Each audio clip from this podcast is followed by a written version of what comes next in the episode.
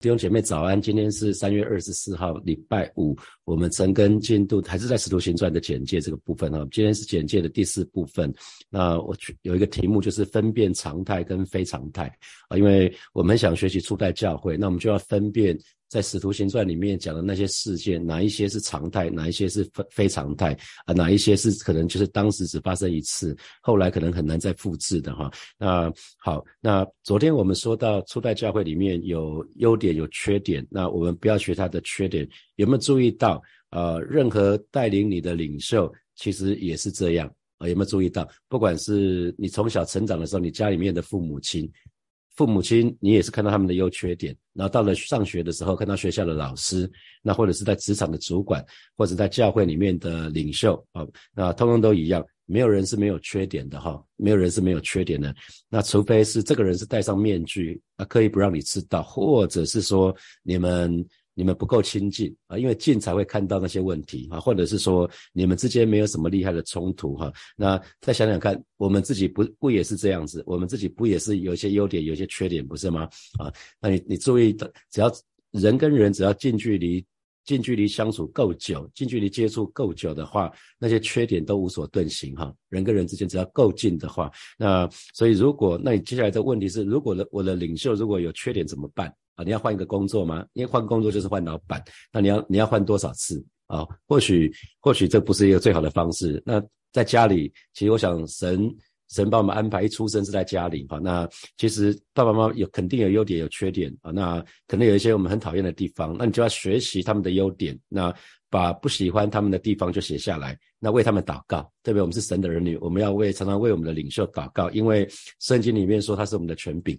啊，神柄是权权柄都是神所设立的，所以要常常为你的权柄祷告。当有一天你也成为领袖的时候，你也为人父母的时候，啊，你也做教会领袖的时候，你要避免犯同样的错误啊，那就好了。好，那么再回到使徒行传这个地方哈，那啊，在在使徒行传里面记载一个人叫加玛列哈，加玛列是保罗的师傅。那啊，这个人这个人啊，当当时在。犹犹大公会啊，犹太公会想要杀死彼得这些使徒的时候呢，那加玛列就劝曾经劝劝阻他们说：“你们要小心啊！”加玛列就意思就是说：“且慢，等等哈，等等。”加玛列认为从前丢大有两个人啊，两两个人，他们曾经鼓动鼓动过许多百姓，那百姓就随从他们附附和他们。但可是这两个人死了之后呢，附附从他们的跟随他们的人就四散了。所以如今耶稣受难。那他可是他的门徒却反而增加啊，所以所以加玛列就说了啊非常出名的话，就是如果这是出于这事件是出于神，那这工会再怎么阻止都阻止不了。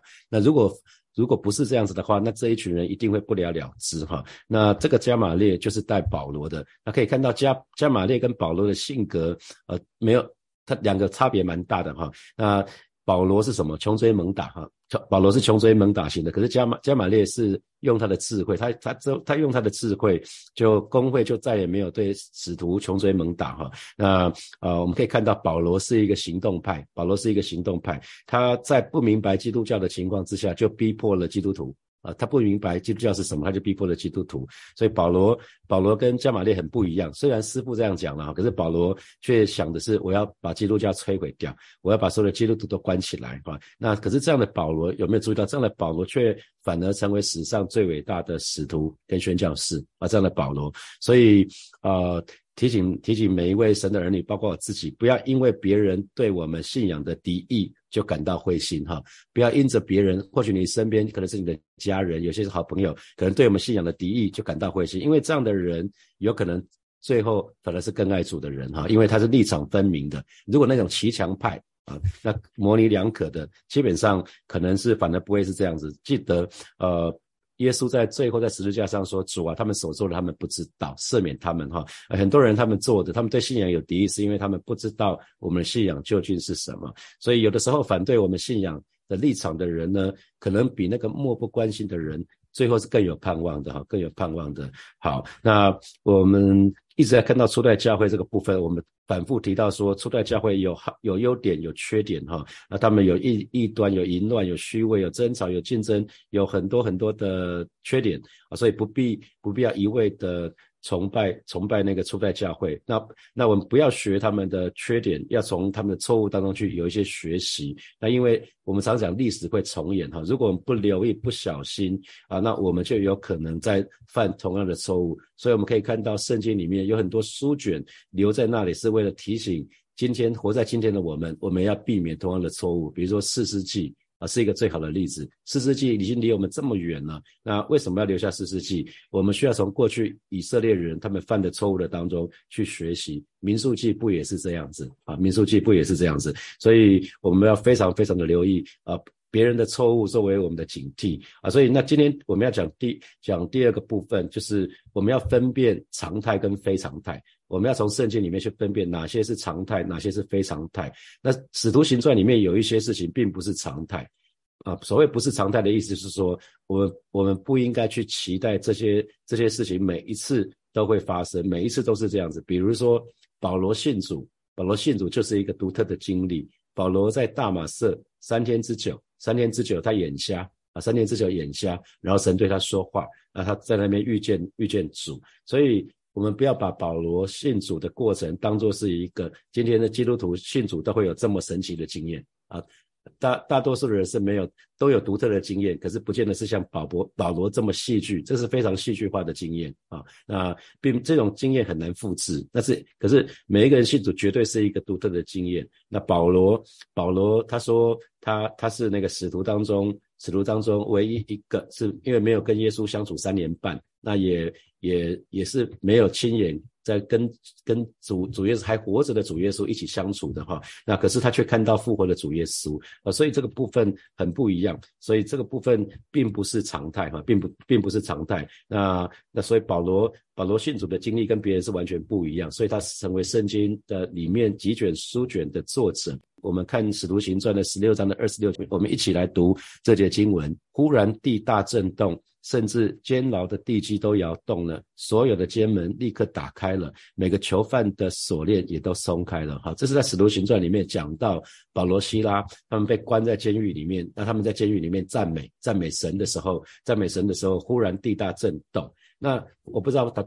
看到这边大家会不会有个问题？那为什么我们在祷告会的时候，为什么我们在祷告的时候，好像？那个许那个不管是许昌街，许昌街看起来是比较比较危险的大楼哈，那好像也没有地大震动。那呃到了承德路新塘那个地下室是很稳啊，地下室是很稳，不怕大家跳哈，那是更稳的，好像都没有什么发生房子会震动的问题啊，因为地大震动嘛，忽然地大震动，他们祷告的时候，那是不是我们祷告功力不够啊？啊，这些都不是哈，因为这些就不是常态，所以或许会发生，或许不会发生，不必期待你祷告就会地大震动。那甚至后面更夸张的是，监牢的地基都摇动了，还有呢，监门立刻打开了，每个囚犯的锁链也都也都松开了。那这还得了？如果是这样的话，那个如果熟读圣经的典狱长就不敢让。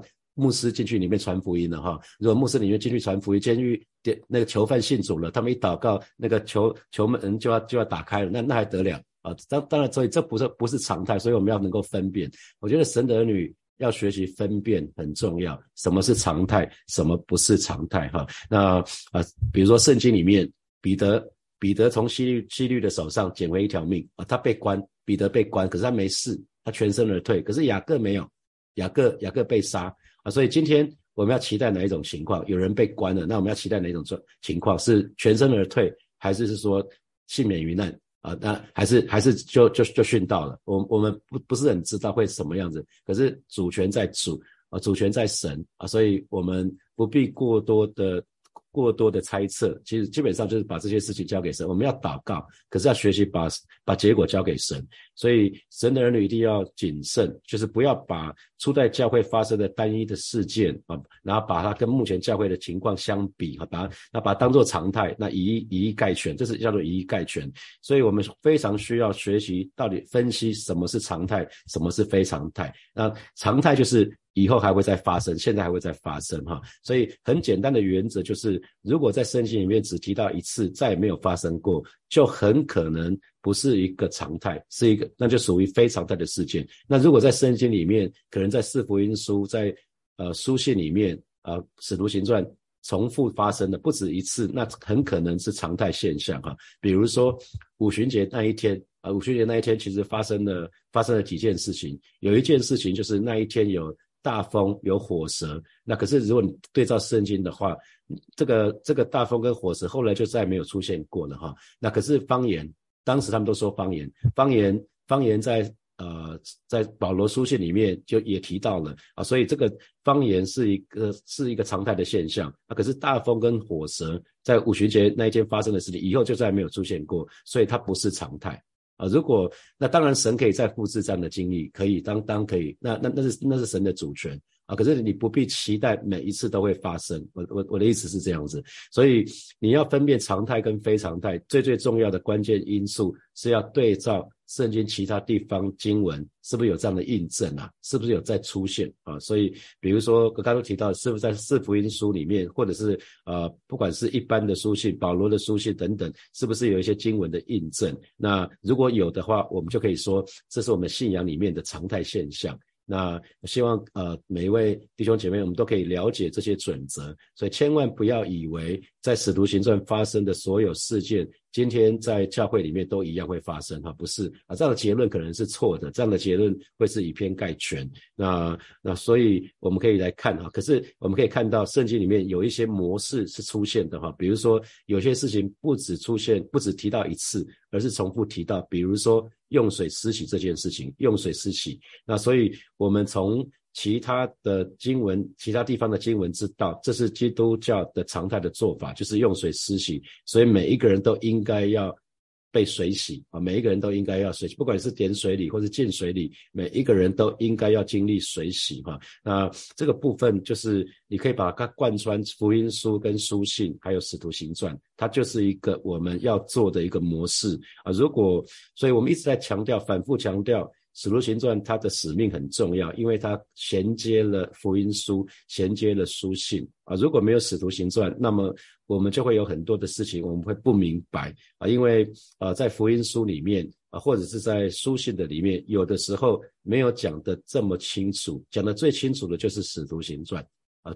关于水洗这个事情，在使徒行传里面就讲的最最清楚哈，所以还好有使徒行传，那我们才可以明白。那我们可以来看看，有有看看说，哎，到底有哪些事情是这样子哈？那比如说，呃，新约圣经里面的作者，呃，那个书信，新约书信，新约里面书信的作者，大多数是保罗写下来的。那可是对于保罗是谁，如果你只看四福音书，看不到保罗嘛？四福音书保罗没有出场。所以不会认识保罗是谁。可是如果你不认识保罗是谁，直接看他的书信的时候，那这就尴尬了。因为你如果不知道保罗书保罗是谁，你看天看他的书信，你知道人跟信，他有的时候是同一件事情。你知道这个人的信为为人处事怎么样子，你看他的信的时候就更有感觉啊。那保罗是谁？如果我们如果没有使徒行传，我们就不会知道保罗是谁。可是保罗却在呃新约圣经里面占据了这么多的。这么多的位置，这么多的书卷是他写的，所以呃，你可以看到蔡牧师在带我们查罗马书的时候，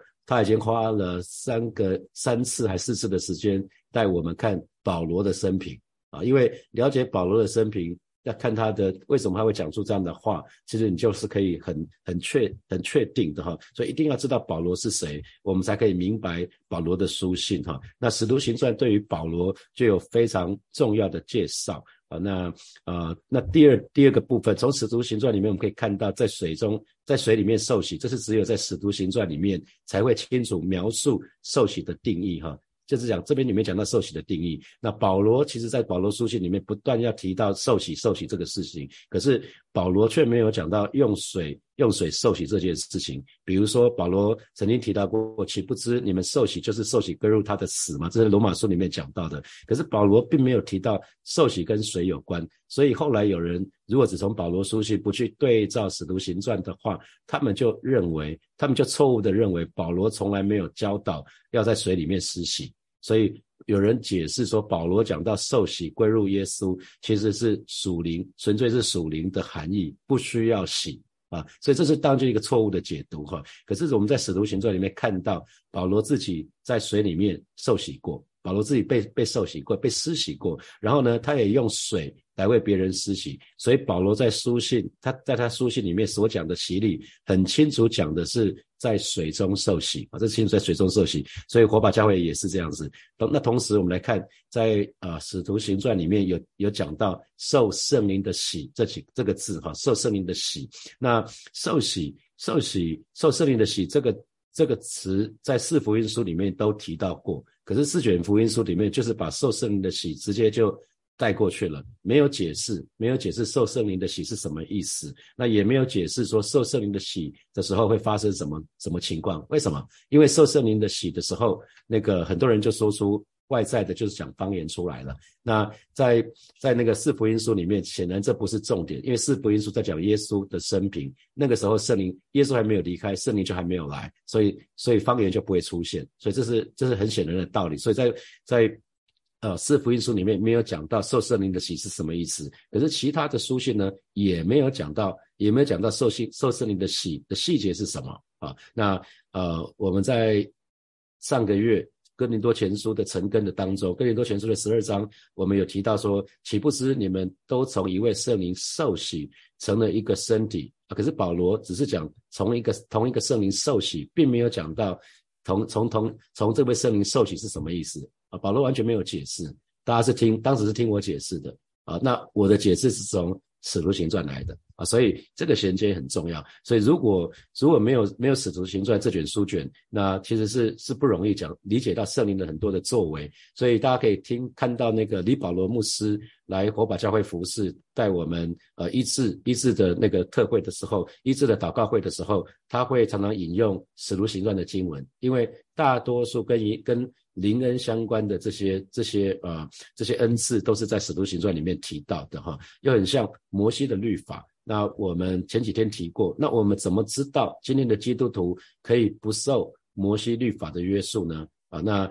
啊，比如说以旧约有祭司，那以到新约时代，牧师就相当于旧约的时代的祭司，那我们需不需要牧师需不需要遵照祭司的一一堆的规定啊？那答案答案是当然不用啊，因为摩西的律法。它从十诫衍生出来六百六百一十三条规定，哈，那有三百多条是不能做的，有两百多条是可以做的。可是呢，今天的神的儿女，我们不需要受到这些律法的约束。那你会问说，那为什么我们可以清楚的知道，我们不需要受到这些律法的约束呢？因为使徒行传里面清楚的记载，哈，如果没有使徒行传，我们就不会知道。我们因为他们在当时使徒激烈的辩论，要不要为外邦人行割礼啊？在使徒行传清楚的记载下来，使徒行传的十五章就清楚清楚记载记载下来，当时在耶路撒冷的大会之后，大家一致决定，基督徒不需要接受摩西的律法约束啊，所以。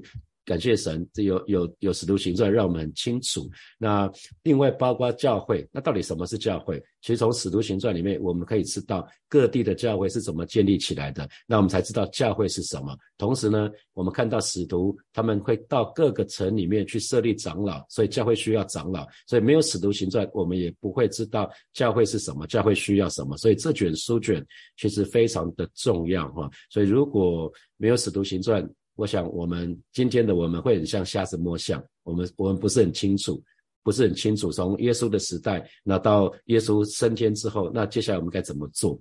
那我们去年在成跟约翰福音的时候，我们就讲到说，感谢神给我们四卷福音书，让我们可以从不同的角度来看耶稣。耶稣是君王，耶稣是仆人，耶稣是人子，耶稣又是神子啊！所以这个分别是马太、马可、路加。约翰福音所记载的耶稣的一个最重要的一个角色，那所以其实四卷福音书让我们清楚，因为因为如果只读马太福音，我们我们会只看到耶稣的家谱，只看到犹太人的观点、犹太人的视角，所以也会是像瞎子摸象。所以感谢神，那神真是在圣经里面最后背后最大的编辑哈。那呃，我觉得呃这个因为路加跟着保罗，所以他亲眼看见。啊，保罗是怎么在地中海沿岸把那些呃教会把它建立起来的哈？所以呃，这个这卷书卷，这卷书卷把这个部分教会的兴起讲得非常非常的清楚哈。好，那所以其实其实我们同时也可以看到，在使徒行传里面告诉我们怎么去回答有一些慕道友的问题哈，某一些慕慕道友的问题，因为呃。四卷福音书，四卷福音书那个时候还没有讲到怎么成为基督徒哈。那福音书写作的时间是最早的，四卷福音书是最早写下来的，没有讲到怎么成为基督徒啊。那是写耶稣受死复活之前的事。耶稣的复活通常只用短短的一章，在福音书里面一大概在一章的篇幅写完啊，就是耶稣的复活，然后就就结束了。所以福音书的写作时间比较早啊，没有谈到具体的怎么成为基督徒。那书信跟启示录的时间又比较晚。啊，那也没有谈到怎么成为基督徒。那书信跟启示录的对象都是基督徒。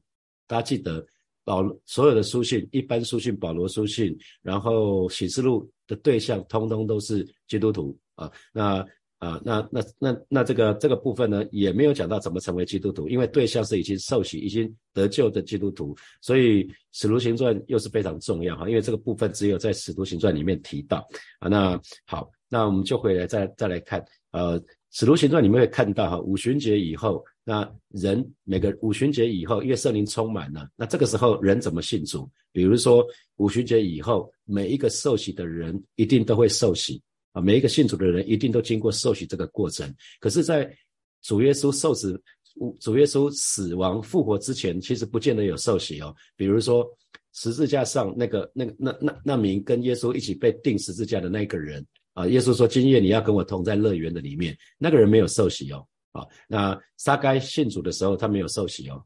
啊，你可以看到圣经，啊，撒该并没有受洗哦。啊，那那这是耶稣复活之前。可是五旬节之后呢？你注意看五旬节之后，所有重生的人一定先做几件事情，一定是先认罪悔改，一定要先认罪悔改，这就是约翰的洗。啊，那然后呢，他们不只是认罪悔改，他们相信主耶稣，他们受水洗，然后呢，受圣灵的洗。所以重生有四个步骤，这是使徒行传里面的教导，把重生得救的四个步骤讲得非常非常的清楚。好，那希伯来书里面有提到，同时提到这这四件事情。那大概后面的书卷除了希伯来书之外，希伯来书的第六章提到这四件事之外，其他的地方都没有提哈。所以使徒行传，感谢神，神给我们使徒行传，让我们知道。今天神的儿女，我们重生得救有四个必要条件，有四个必要条件。那你可以看到使徒到各个地方去，一定都会问各地的信徒说：啊，你们你们受洗的时候有没有有没有？你们受洗的时候是怎么做的？细节是什么？那如果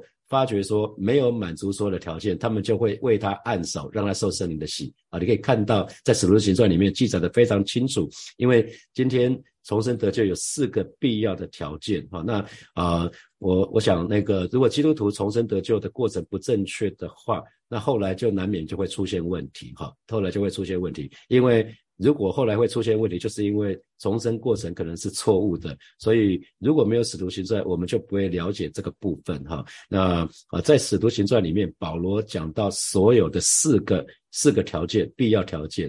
他去以佛所教会的时候呢，他去以佛所的时候，他就问了，他找到那个约翰的门徒，呃，约施洗门施洗院的门徒，就问他们，你们在信主的时候有没有受圣灵？他说没有啊，没听说过，这是什么哈？那那保罗就继续问他们说，那你们受的是什么洗啊？那他们就回答说是施洗约翰的洗。那你看保罗怎么说？那你们还没有真正信耶稣，你们只有悔改，所以悔改跟信耶稣是两件事情啊。悔改跟信耶稣是两件事情，你可能悔改，可是你没有却没有信耶稣，所以所以呃，保罗就继续跟他们说，你们已经悔改，这很好，可是你们要继续的，他就跟他们讲解耶稣，那你们愿不愿意相信耶稣，接受耶稣？他们也愿意，那接下来保罗就替他们施洗啊，保罗替他们施洗，然后最最重要的是最后一动，保罗不止为他们用水施洗，还有还有按手为他们祷告，让他们受圣灵的洗。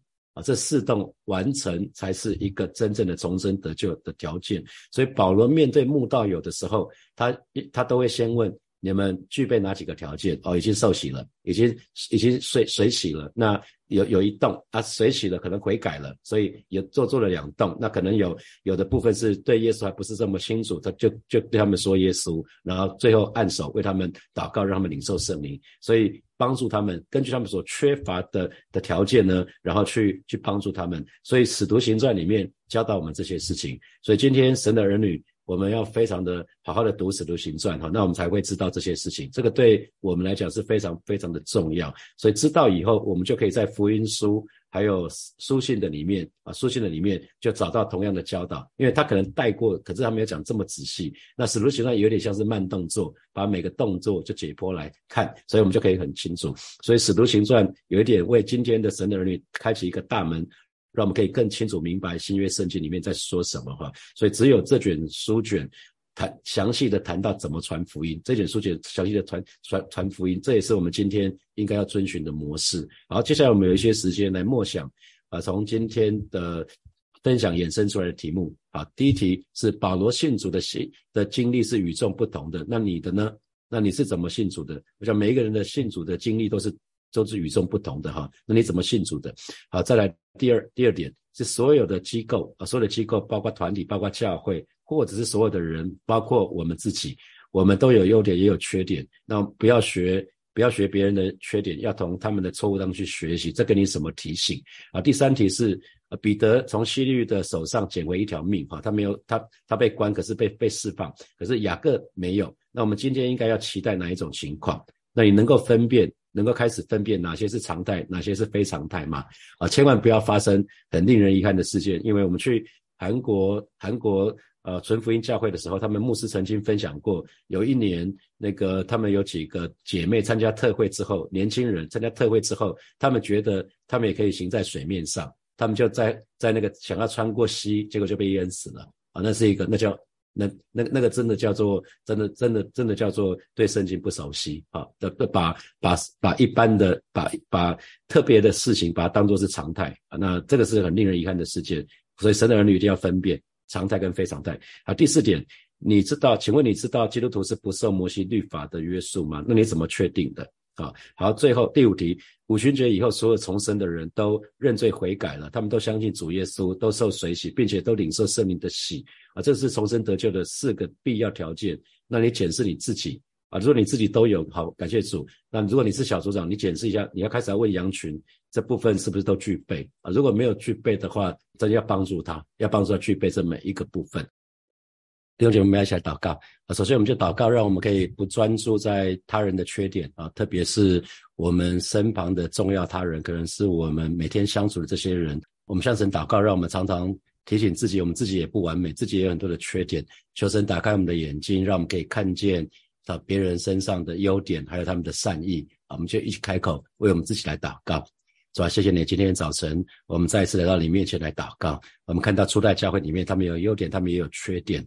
主要让我们在这当中有些学习，就是主要让我们不专注在他人的缺点上面，特别是我们身旁的这些，不管是我们的重要的家人、我们的子女、我们的配偶，而是我们的兄弟姐妹啊，还有在我们每一天上班的这些同事、主管们，让让我们常常。主啊，你常常提醒我们，让我们知道自己也不完美，我们自己也有很多的缺点。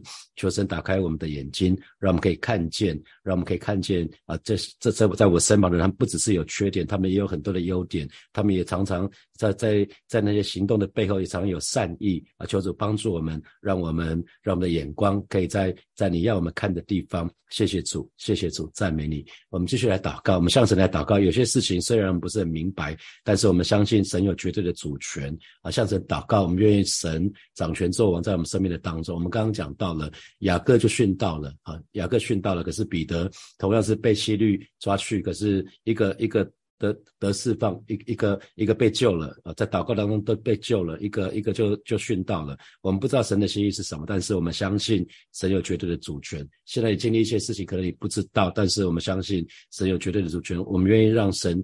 掌权作王，我们愿意降服在神的旨意的当中，我们就去开口为我们自己来祷告。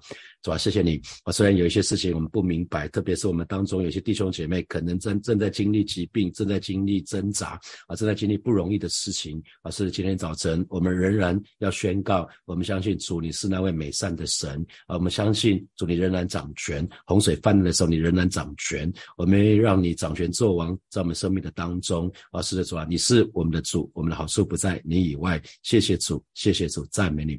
所以我们做一个祷告，我们向神祷告，为火把教会的每一位弟兄姐妹来祷告，让我们都真正的重生得救哈。我们都就是都满足重生得救的四个条件，就是包括悔改、相信、受洗，还有受圣灵的洗。我们就去开口为为教会来祷告，主啊，谢谢你啊！今天早晨我们要特别为火把教会的每一位。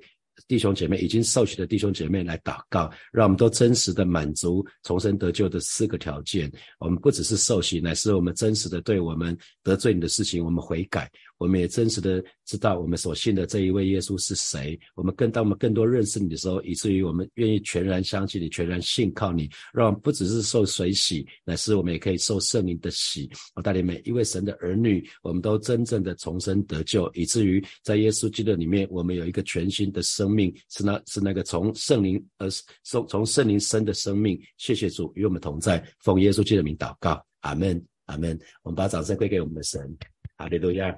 啊，盼望每一位神的儿女，我们在接下来的神歌，我们可以更多的对真理有更多的明白，以至于我们就可以把我们的心完全的献给神。好，我们就停在这边哦，祝福大家，拜拜。